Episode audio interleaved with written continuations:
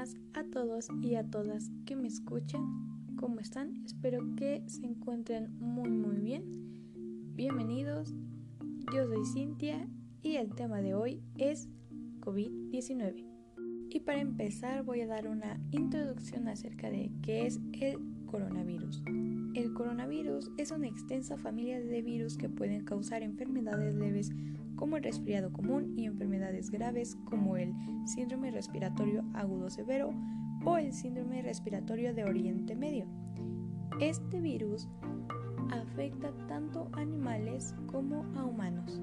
El coronavirus que se ha descubierto más recientemente causa la enfermedad por coronavirus COVID-19.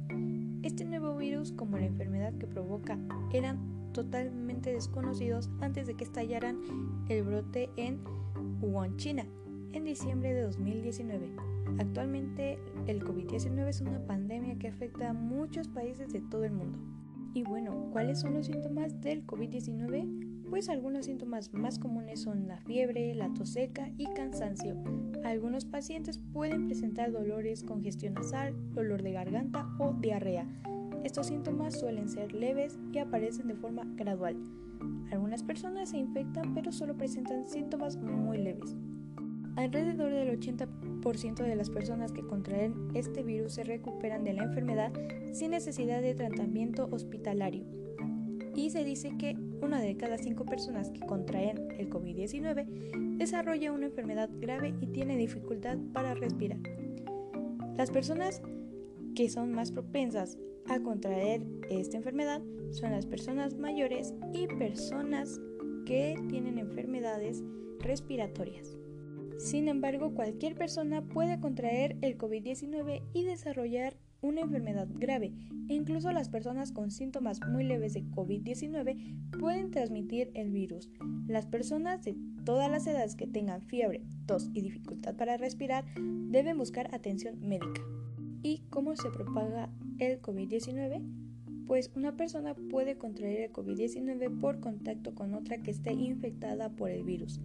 La enfermedad se propaga principalmente de persona a persona a través de las gotículas que salen despedidas de la nariz o de la boca de una persona infectada al toser, estornudar o hablar.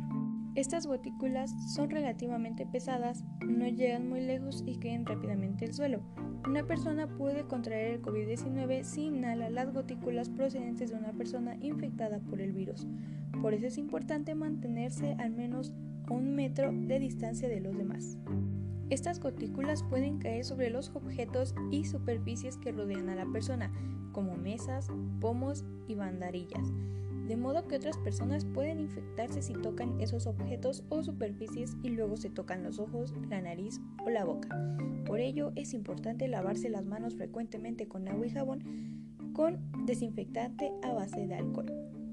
La OMS está estudiando las investigaciones en curso sobre las formas de propagación del COVID-19 y seguirá informando sobre las conclusiones que se vayan obteniendo prácticamente la higiene respiratoria y de las manos es importante en todo el momento, así podemos protegernos a nosotros y a los demás.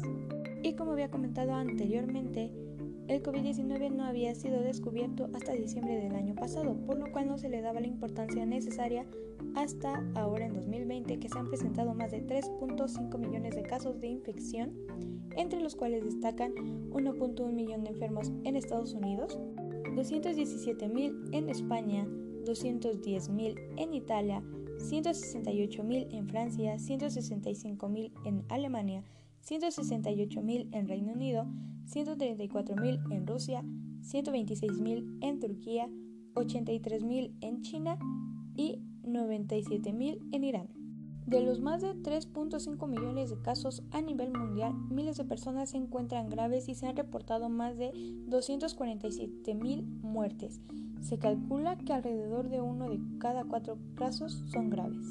La ministra de Salud china reveló que las personas pueden propagar el virus antes de que tengan síntomas, lo cual hace el virus aún más peligroso para la salud pública. Hace muy poco, la OMS ha clasificado la enfermedad COVID-19 como una pandemia y una emergencia internacional. Así varios países han entrado en cuarentena total desde febrero de este año. Esta cuarentena ha afectado a las personas psicológicamente, haciéndolas tener miedo a contraer la enfermedad, frustración al sentirse privadas de libertad, enojo con el gobierno de su país, ambivalencia que muchísimas personas se sienten aliviadas por estar en casa, pero también algunas otras sienten emociones como miedo, frustración o enojo, la desorganización al no poder continuar con la rutina que tenían el aburrimiento, pues el aislamiento provoca que la posibilidad de vincularse para compartir tiempo con otros se reduzca significativamente, con lo cual las actividades de ocio y esparcimiento disminuyen significativamente. La tristeza también puede afectar a las personas y puede darse por la ruptura de la cotidianidad. También puede agravarse con el aislamiento y por tener contacto reiterado con noticias negativas. Algunas otras personas generan el sentimiento de soledad a falta de vinculación con el mundo exterior, pues muchísimas personas viven solas y se generan pensamientos como ¿qué hago si me pasa algo y no hay nadie que esté para mí? La ansiedad también afecta, pues esta situación puede provocar sensaciones desagradables en relación a la incertidumbre. A su vez puede aparecer conductas y pensamientos que busquen huir de la realidad.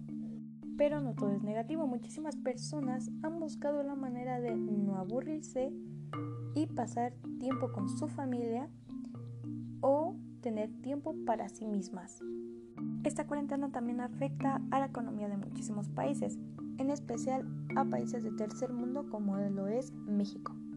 México no había caído en una crisis económica hace más de 90 años y ahora con la pandemia puede que caiga otra vez en esta crisis económica afectando a millones de mexicanos.